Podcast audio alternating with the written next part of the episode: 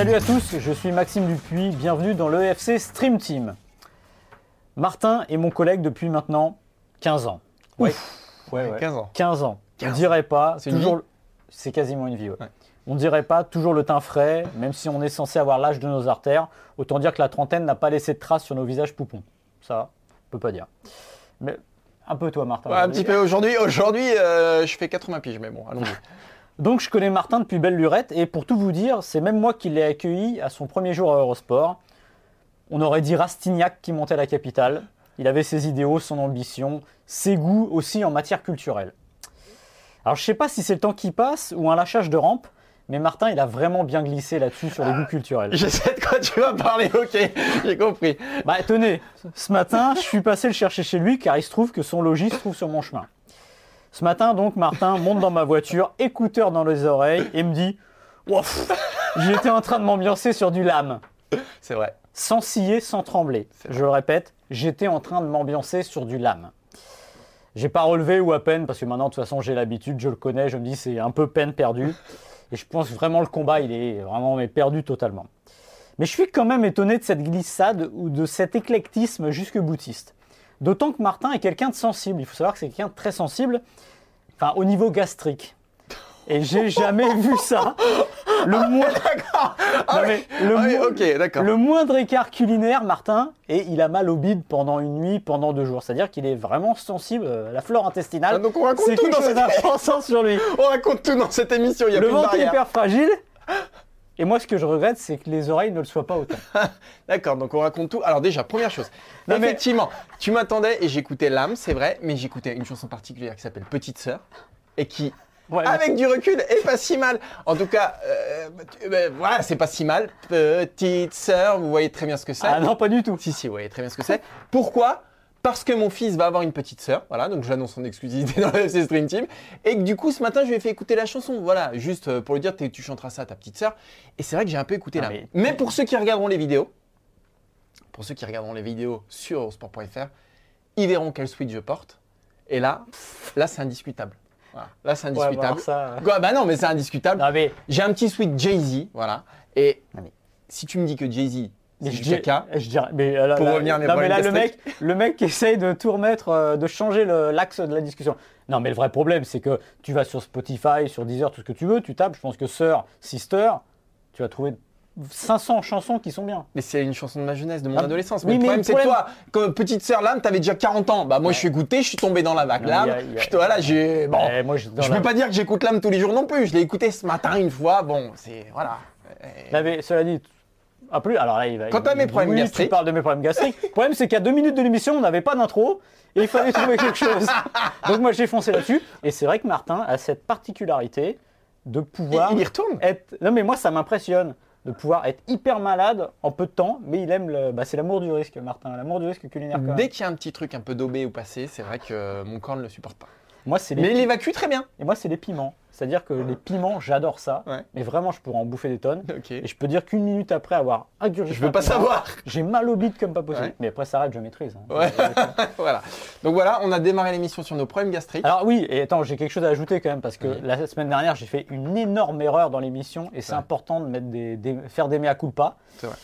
Ça, Euh, Alors ça concerne pas Neymar, Messi, Non. euh, Griezmann ou je sais pas quoi. hein. et je m'en suis rendu compte parce que comme on est pro, on- il nous arrive de réécouter un peu ce qu'on dit, de la manière dont on le dit, parce que l'idée c'est que les gens comprennent un peu là où on veut en venir. Et la semaine dernière, euh, pendant l'intro, j'ai parlé d'un grand film du patrimoine français, et j'ai parlé de Jacouille la fripouille, donc ça très bien. Et après j'ai parlé de Geoffroy de Montmirail. Ouais, c'est pas ok là. Et là je me suis réécouté, je me dit, mais Maxime, qu'est-ce qui t'est arrivé? Godefroy de Montmirail. Voilà. Et là, je me suis inquiété et je m'en suis voulu toute la semaine, donc il fallait que je fasse cette mise au point aujourd'hui, parce que c'était une erreur non acceptable et j'étais à deux doigts de rendre ma démission. Maintenant c'est ok. C'est ok. C'est ok. Allez, on peut y aller. C'est ok, on y va. Euh, trois sujets. trois sujets, Maxime. Cette émission démarre très très bien quand même. hein. Euh, entre les visiteurs et, et mes problèmes gastriques, on est, on est pas mal. Et là, il veut nous faire oublier ses soucis euh, auditifs. Non mais écoutez petite sœur, honnêtement, ça, ça sent bon les années 90 et c'est pas si mal. Non mais ça nous baigne dans une nostalgie, dans, Mais une, alors, on dans être jeunesse. de trucs qui étaient bien des Mais années voilà, 90. non mais c'est, mais parce que c'est, c'est emblématique.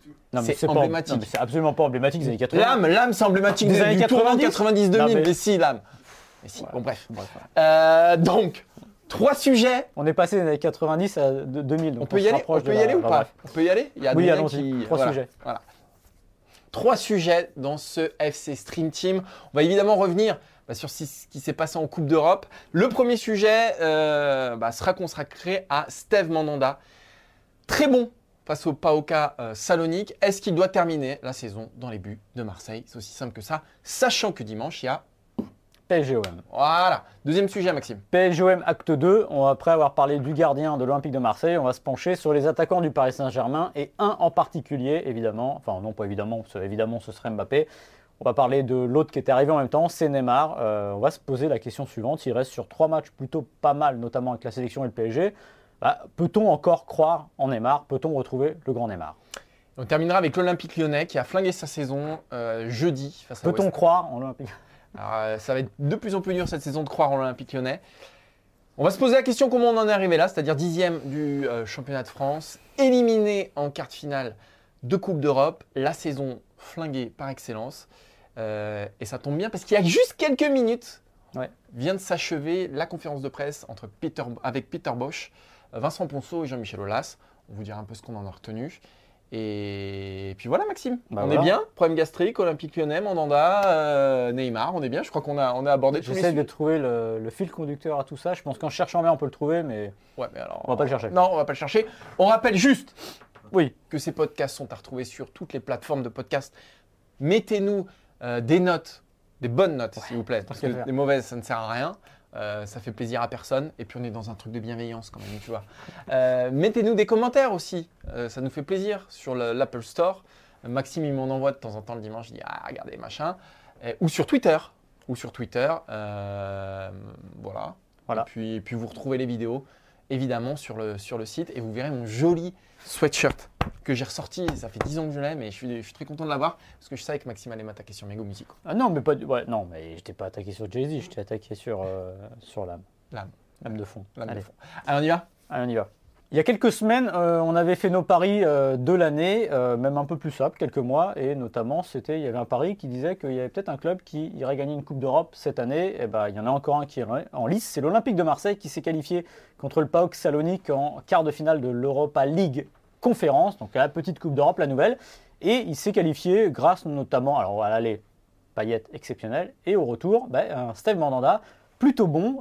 Steve Mandanda qui a enchaîné trois matchs de suite. Steve Mandanda, on en reparlera même après, qui, est, qui euh, comment dire, soutient la comparaison par rapport à Paul Lopez, qui n'a plus joué donc depuis Saint-Etienne et cette petite boulette. La question, elle est simple. Est-ce que Mandanda doit être titulaire euh, dimanche face au Paris Saint-Germain? Alors, euh, moi, ma réponse, elle va être euh, nette aussi. Je dirais non. Pourquoi? Parce que ça se passe bien comme ça.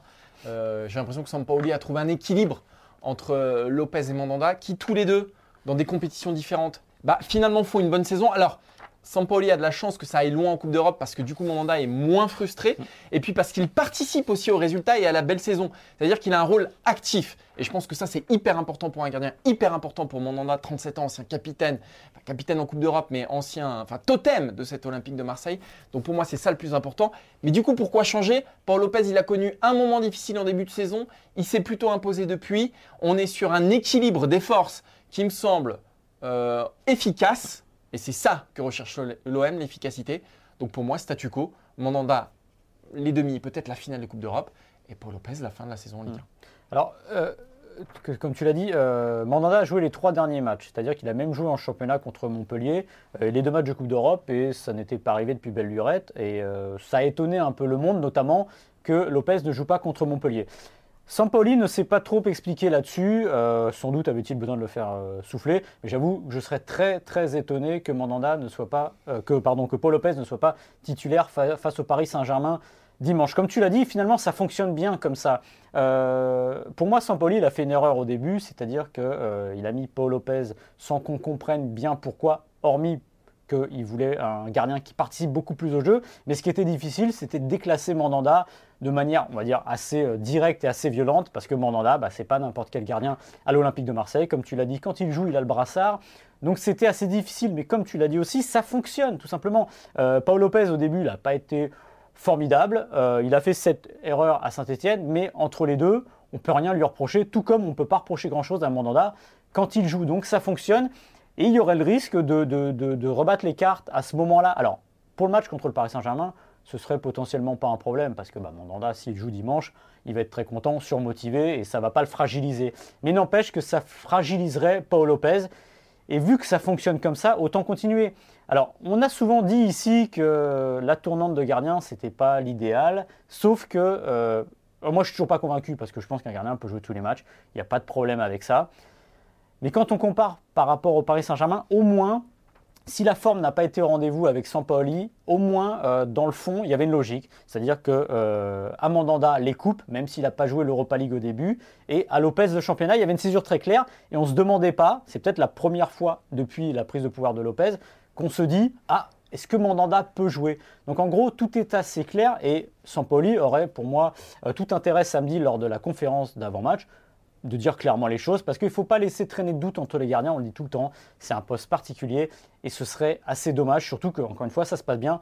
Mandanda a fini de, bouder, on sait que Mandanda, bah, il peut être très marqué quand ça ne va pas dans son sens, donc là on sent que ça va mieux. Oui, d'ailleurs Maxime, il y a une séquence qui prouve que, le, que en tout cas Mandanda vit ça plutôt bien, c'est une séquence captée par les caméras de Canal+, où on voit Nasri et Mandanda euh, bah, qui parlent avec euh, Sampaoli, Nasri qui demande comment ça va, il dit ouais, il me fait pas jouer, mais ça va tranquille.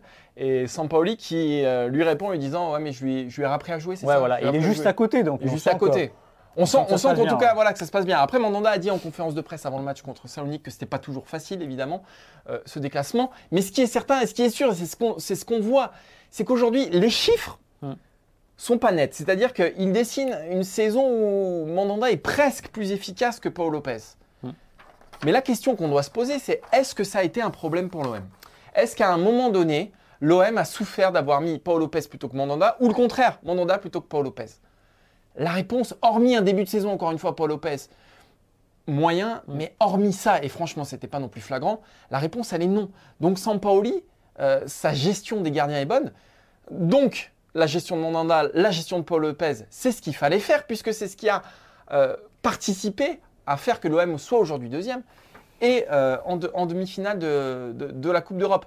Donc encore une fois, pour moi, ne changeons pas, restons comme on est. Évidemment, Mandanda était le meilleur joueur de l'OM.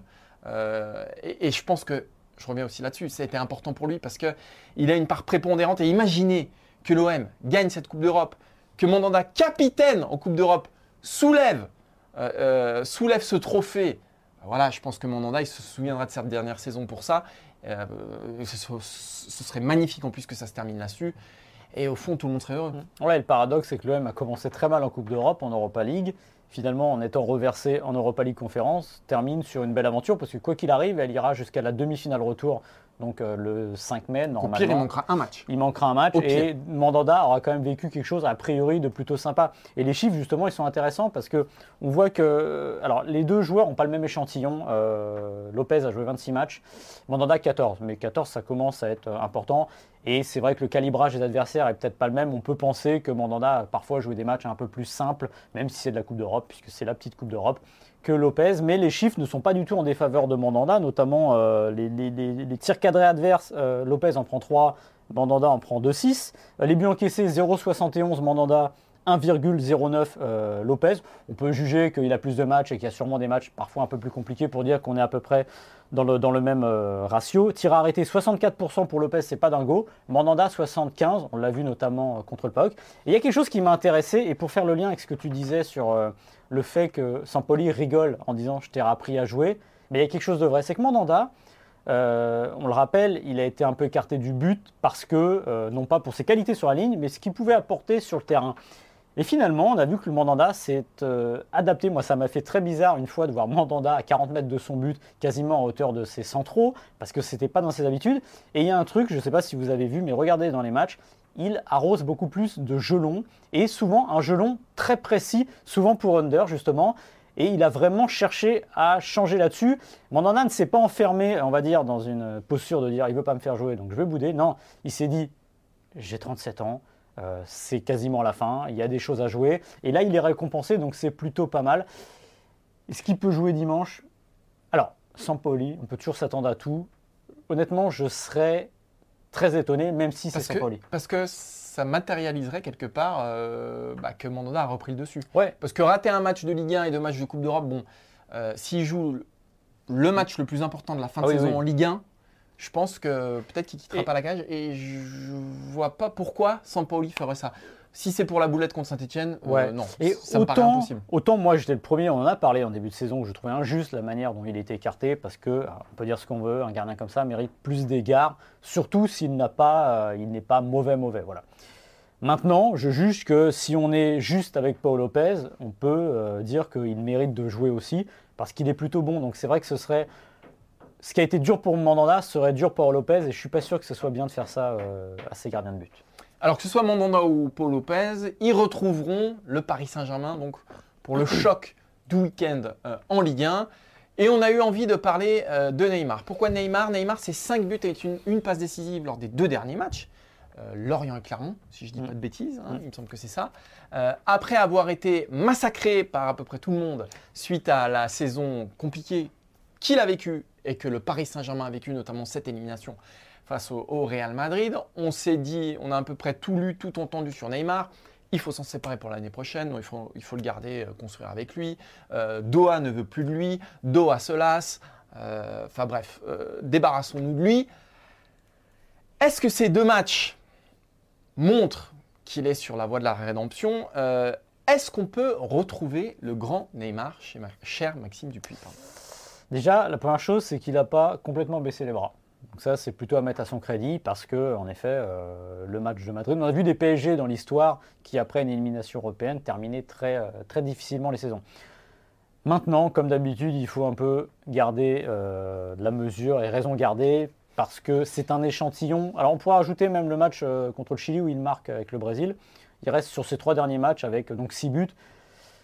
Avec tout le respect que j'ai pour Clermont, je le dis pour ma belle famille, que j'ai pour Lorient, pour les Bretons, tout simplement.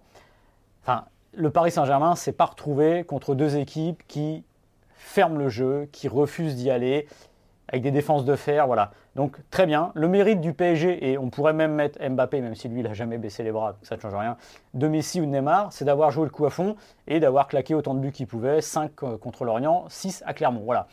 Maintenant, euh, partir du principe que parce que Neymar a brillé à Clermont, 3 buts, une passe décisive, on a retrouvé le grand Neymar. Euh, moi, je l'ai vu très bon contre Dijon il y a quelques années, mettre 4 buts.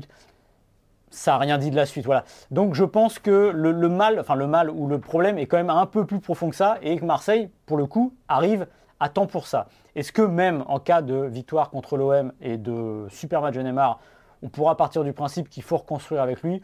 Moi, je suis toujours persuadé du contraire, mais en tout cas, au moins, il aura montré qu'il a toujours euh, une forme d'envie et au moins de l'orgueil.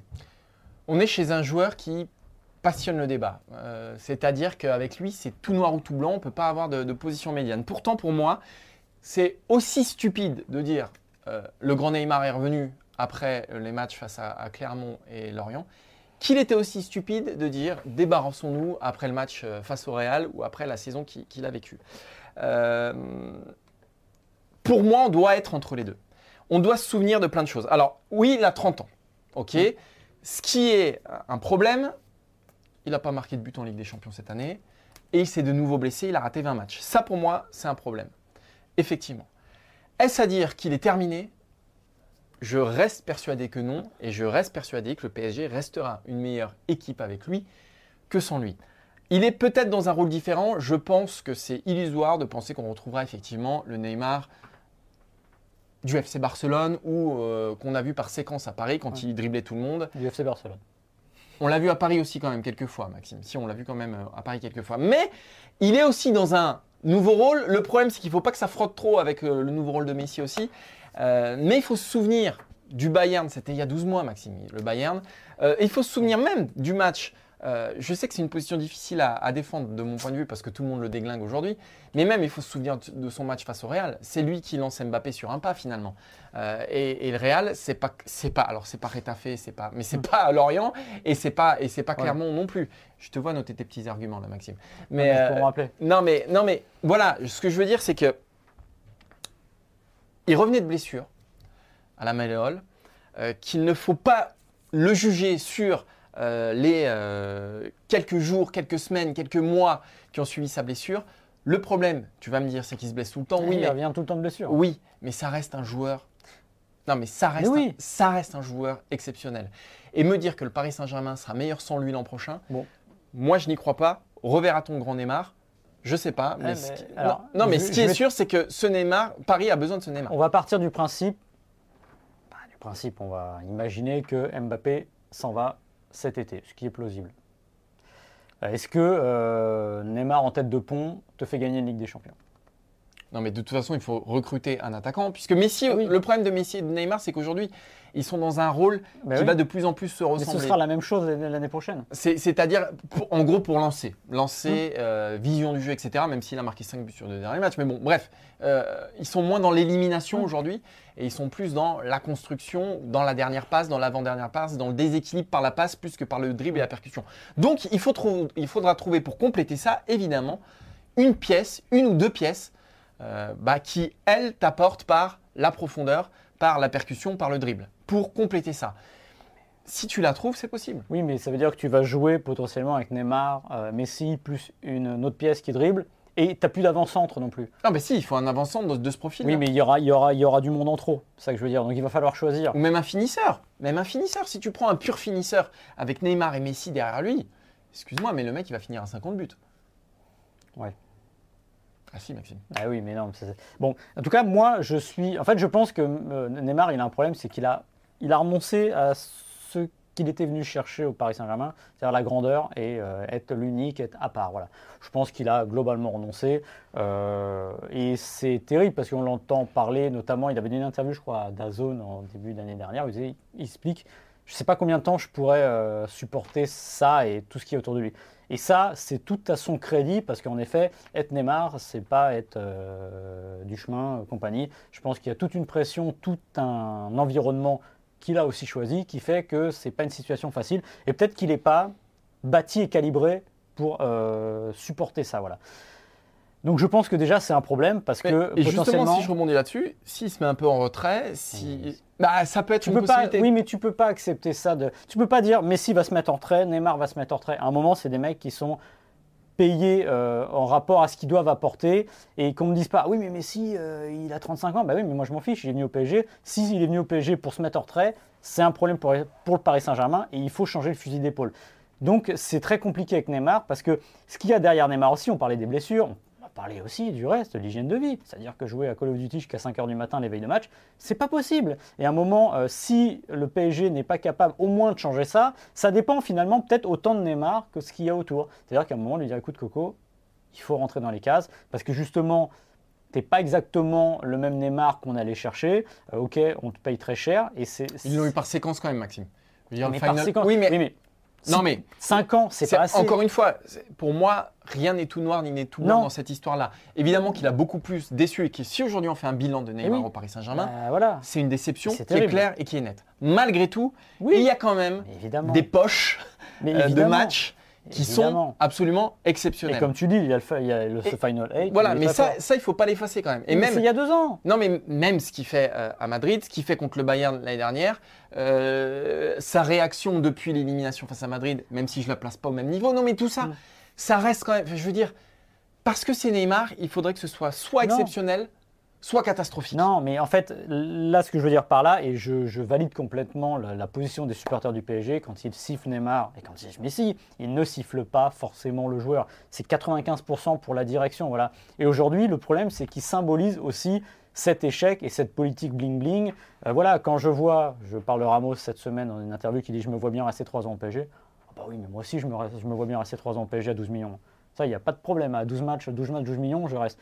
C'est avec ça qu'il faut couper. Et je pense que c'est un Et- signe, ça dit quelque chose de la culture du PSG, si le PSG se contente de ça. Voilà, tout simplement. Donc pour toi, il faut couper euh, direction, Neymar, Messi et repartir sur un truc un peu plus. Tu coupes, que- tu, enfin, tu coupes quelque chose. voilà. Parce que si c'est pas la direction, il faut au moins que la direction montre qu'elle a du poids et qu'elle décide et qu'elle reste pas là-dedans.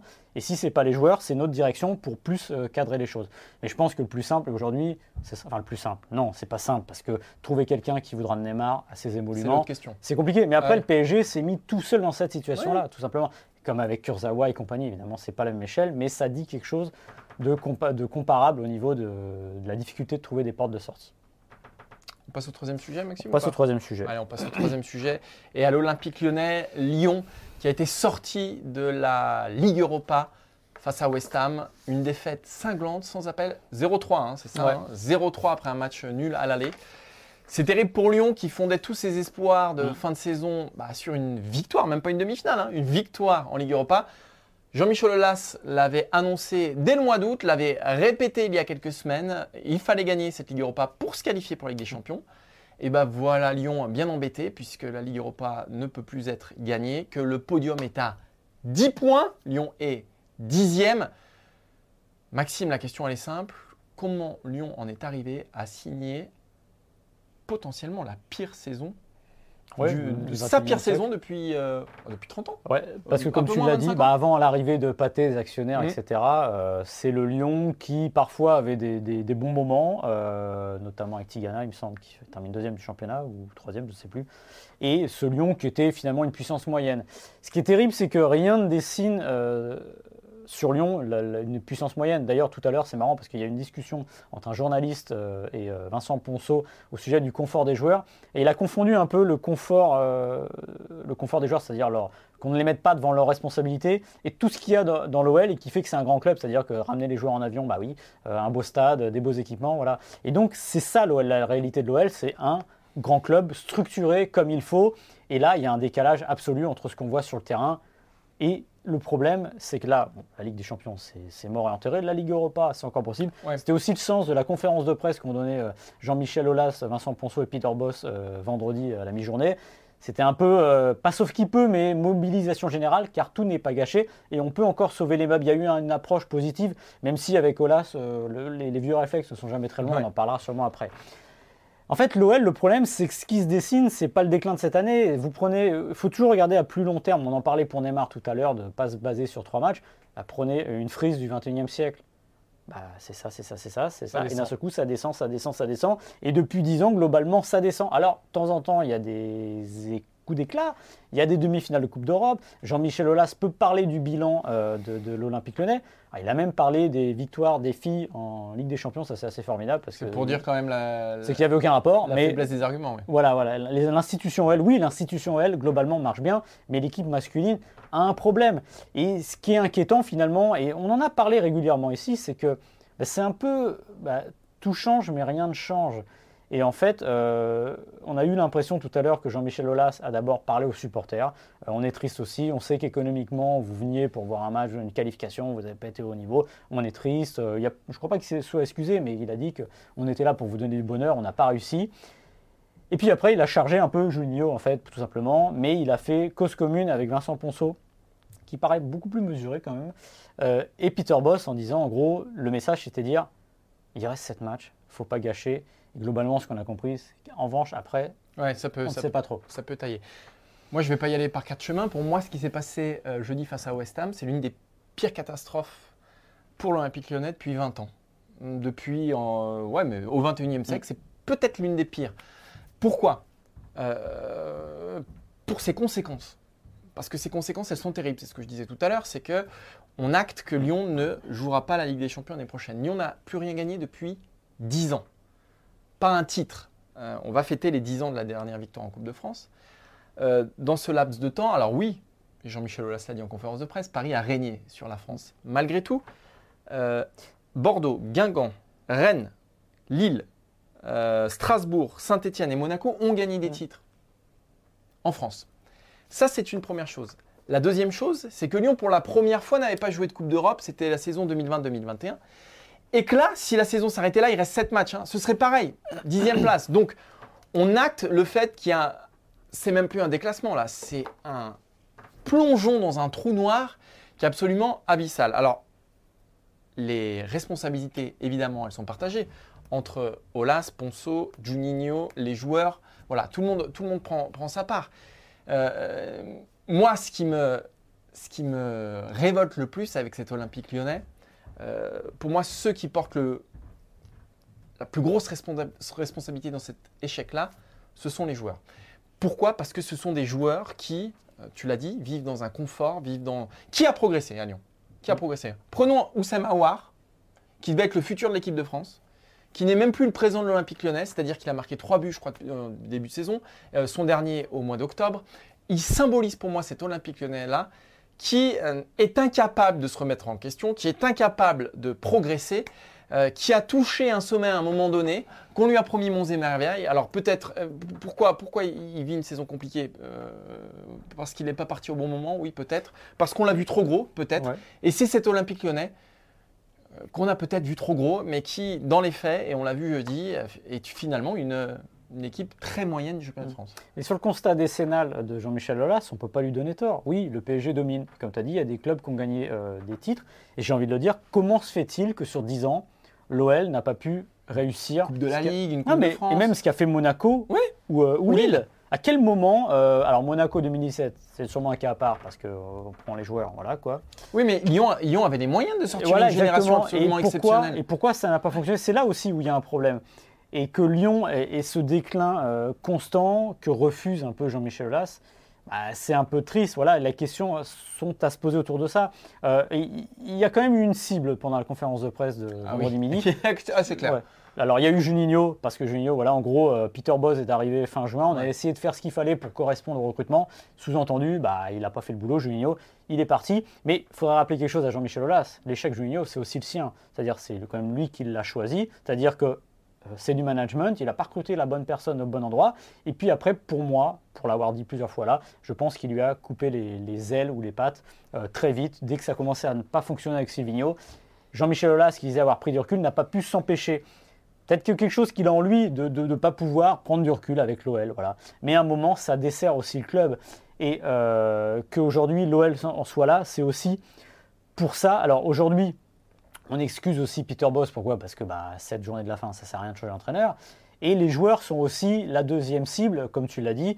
Ce sont eux les a bien qui, chargés, qui hein. les a chargés. Voilà, c'est parti assez euh, calmement. Et puis au fur et à mesure, on a senti qu'il les ciblait. Mais il a raison. Et Awar, c'est exactement ça.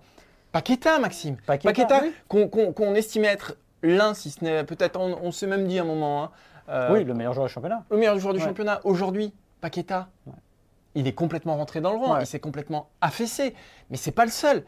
Dembélé, quand il arrivait à Lyon, il y avait des, des, une espérance En fait, folle il- autour il de lui. faudrait essayer de comprendre pourquoi les joueurs à Lyon n'arrivent pas à avoir cette forme de régularité, tout Mm. simplement. Pourquoi il n'y en a pas un qui va réussir sur une saison à faire. euh, à un moment, je trouvais souvent à Lyon, c'était les années précédentes, que les entraîneurs, que ce soit Genesio ou Garcia, avaient tendance à un peu trop remuer les choses, à changer le- le- leur fusil d'épaule dès qu'il y a un mauvais résultat. Mais quand même, dès qu'il y a un joueur qui. On pourrait prendre la liste des bonnes périodes des joueurs, on a l'impression qu'il n'y a jamais vraiment de lendemain. Et Awar, c'est l'exemple parfait. Euh, Il y a 4 ans, euh, ouais, quasiment à la même époque, un tout petit peu avant, le match à Marseille, euh, Marseille-Lyon, il est énormissime. Je crois que Lyon gagne 3-2. Moi, je me demande si c'est pas déjà le, le- le présent de l'équipe de France. va pas aller en Russie, quoi. Voilà. Et si c'est pas maintenant, c'est pas grave, il sera à l'Euro. Et puis on arrive à la Coupe du Monde 2022. A priori, sauf vraiment grand miracle, il ne sera pas à la Coupe du Monde. Donc il est en train aussi de passer à côté, mais c'est aussi parce qu'il n'a pas su sûrement partir au, au bon moment. Et peut-être aussi qu'il y a aussi ce côté-là avec les joueurs de l'OL qu'on voit finalement souvent très très beau, parce Oh, qu'on part ouf. du principe que ah, ils ont eu Benzema, ils ont sorti euh, Ben Arfa, bon, Ben Arfa c'est un cas à part, de se dire il y a du talent, et c'est vrai qu'il y a du talent dans cette académie-là, mais on se rend compte aussi que quand ils partent, ou s'ils restent trop longtemps, bah, il y a un moment où c'est ni bon pour eux, ni bon pour l'Olympique lyonnais, et là en l'occurrence pour l'OL, c'est sûr que c'est une saison qui va se terminer sans doute en autre boudin, et même si l'OL venait accrocher une Coupe d'Europe, il manquerait quand même quelque chose. Alors, au-delà des joueurs, pour moi, le, le problème aussi, c'est effectivement tout ce qui les entoure. La grande force Mm. de Lyon, ça a été à un moment la stabilité absolue. Mm. C'est-à-dire que, et avec des rôles hyper bien euh, définis président, directeur sportif, euh, entraîneur. Euh, là, tout est un petit peu parti en vrille à partir du moment où Florian Maurice et Bruno Mm. Genesio ont, voilà, ont, été, ont été mis de côté. Il y a eu des erreurs de fait. Hein. Bah, Juninho, tu as très bien dit. Je pense que Ola, ça fait un petit coup euh, pour se mettre les supporters dans la Ouais. poche en se disant bah, là, je vous mets Juninho, c'est fantastique. Euh, je me mets de votre côté. Je pense que Juninho n'était pas prêt et je ne suis pas sûr qu'il en avait au fond de lui vraiment envie, qu'il était fait pour ce poste-là. Et puis tout ce qui a découlé derrière, c'est-à-dire euh, bah, Silvino, Rudy Garcia, qui n'a jamais été adopté euh, par, euh, par le public et qui a eu pareil une expérience un peu, un peu compliquée à l'Olympique lyonnais. Peter Boss qui n'arrive pas à faire euh, le consensus lui aussi, alors avec les tribunes, mais aussi avec ses joueurs, il n'arrive pas à les, à les mobiliser en tout cas. Alors Olas reste lui euh, constant, mais en dessous, on a une espèce de marmite qui boue euh, et, et c'est pas comme ça que ça a fonctionné dans les grandes années lyonnaises. Et je pense que c'est aussi un facteur. Il y a une déstabilisation de. Olas a répété l'institution, l'institution. Lui, c'est son mantra, l'institution. Ben, je pense qu'elle est fragilisée par euh, voilà, ce manque de repères, ces directeurs sportifs qui vont et qui viennent, ces entraîneurs qui n'arrivent pas à imposer leurs pattes et ces joueurs qui sont incapables de se remettre en, en question et qui sont, euh, qui sont dans une certaine, qui baignent dans une forme. Moi, j'aimerais bien, j'aimerais que, que Peter Boss continue avec l'OL. Alors peut-être que les supporters ne sont pas d'accord, mais Je pense que j'aimerais. ça peut marcher sur une saison. euh, Bah, je voudrais le voir avec. Alors, parce que là, on nous sort des excuses, des excuses. Le recrutement, c'était pas le sien, etc. Il n'a pas exactement eu ce qu'il voulait, donc on cherche Juninho. Bah, de toute façon, quand vous allez chercher un entraîneur comme ça, on en parlait à une échelle différente au PSG à l'époque, c'est-à-dire qu'Emery et compagnie. Bah, Donnez-leur vraiment les armes dont ils ont besoin pour euh, mettre au point leur philosophie. Alors sur le papier, le problème, c'est que ça va devenir intenable. Ouais. Non, mais sur le papier, ça pouvait ressembler à ce qu'a l'OL finalement, de Mm. dire le jeu, enfin, vous regardez les joueurs, il y a pire comme effectif. Mais si ça ne marche pas, et bah, de toute façon, il faudra faire quelque chose. Et je crois qu'aujourd'hui, euh, je pense que le problème il est sûrement plus sur le terrain que euh, sur le banc. Donc moi, je donnerais à Bose les pleins pouvoirs. Je vais dire, écoute, tu veux qui? Là, là, là. On va tenter ça. Et si ça ne marche pas, ça ne marche pas. Et de toute façon, il y a un risque des deux côtés. Oui, mais c'est intenable dans la mesure où. Bon, alors si Lyon se qualifie pour aucune Coupe d'Europe, re- regarde Ah oui, non, déjà la colère sûr. des supporters. Ouais. Ah non, mais ça, c'est certain. Comment tu veux, comment Mais- tu veux y remédier? Comment Et Jean-Michel Aulas, ces dernières années, a eu cette tendance-là, et c'est pour moi aussi ce qui a précipité un peu le déclassement de l'OL. Il a eu tendance à un peu trop écouter ses tribunes. Bah oui. Il a trop écouté ses tribunes et Juninho c'est ça, euh, des Genesio c'est ça. euh, et je pense qu'en écoutant un peu trop ses tribunes, il s'est un peu euh, éloigné de ce que lui pense dans son fort intérieur, ce qui a fait sa réussite. Et je pense que là, Boss, ça va, être intenable. Ça va être intenable parce que les, les heures d'hier répondent à ça aussi. euh, Mais si la saison se termine bien, je ne lui couperai pas l'herbe sous le pied, voilà, tout simplement. Mais c'est sûr que oui, en effet, si l'OL termine dixième, de toute manière, l'OL n'a pas le droit de terminer dixième avec un, avec un effectif comme ça, même si l'entraîneur juge que, même si ceci, même si cela. Bon, là, on est euh, sur un déclin absolu et qui n'est pas normal. Il suffit de regarder qui est devant l'OL, c'est absolument pas normal. Il y en a un qui décline pas, Maxime, c'est toi. Tu es encore brillant euh, aujourd'hui. Je crois qu'il n'y a pas grand-chose à dire. Alors, ça a mal démarré. Bon, on va pas se raconter d'histoire, mais raconter mes problèmes gastriques à la France entière, sachant qu'on fait Mais euh, bah, les 20, 25, 30 000 écoutes. Donc là, il y a des gens. Il y a des gens, ils vont être dans leur bagnole, tranquille, ils vont se dire, je vais écouter une bonne analyse là de ce qui s'est passé, Coupe d'Europe et tout. Ils tombent sur les problèmes Non, gastriques de que- Martin Mosnier. Là, Ça n'a pas été ton, ton meilleur move. tu peux créer une forme de sympathie. C'est justement, c'est dur, je sais plus. Pour dire que je suis humain comme tout le monde, c'est ça? Voilà, exactement. et tu vois, par exemple, c'est la veille de quel match On était à la veille de France-Côte d'Ivoire.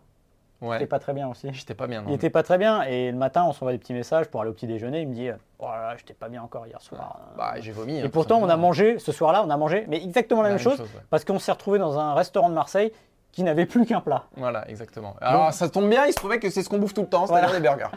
Et voilà. Alors que j'en avais mangé un le midi et que je trouvais que deux c'était beaucoup. Donc moi le midi, ah oui parce que le midi il avait mangé sa Petite petite, sole, une petite sole. il avait fait et moi Petite je me suis dit, alors c'est toujours pareil, oh, je vais peut-être prendre la dorade et puis non, allez, hop, je prends le burger. Mais je savais pas que le soir, j'allais redémarrer sur un burger. Mm. Donc j'ai mangé deux burgers dans la même journée. Martin n'en a mangé qu'un. A priori, c'était la même fraîcheur le soir. Martin était malade, moi j'étais, euh, je me portais comme un chat. Écoute, moi, euh, c'est mes euh, analyses qui sont les plus solides. Toi, c'est ton estomac. Écoute, euh, chacun son truc. Maxime. Hein, chacun son truc. Des analyses sanguines. On, on se donne rendez-vous la semaine prochaine. Merci à Adrien dans le studio. Merci à Quentin Quentin. pour les visuels de l'émission. Si vous voulez voir les jolis visuels, parce qu'il est encore une fois mon joli sweatshirt. A- allez voir les, les vidéos sur eurosport.fr. Bravo si vous avez tenu jusqu'ici et on se donne rendez-vous la semaine prochaine pour un nouveau numéro du FC Stream Team. Ciao Salut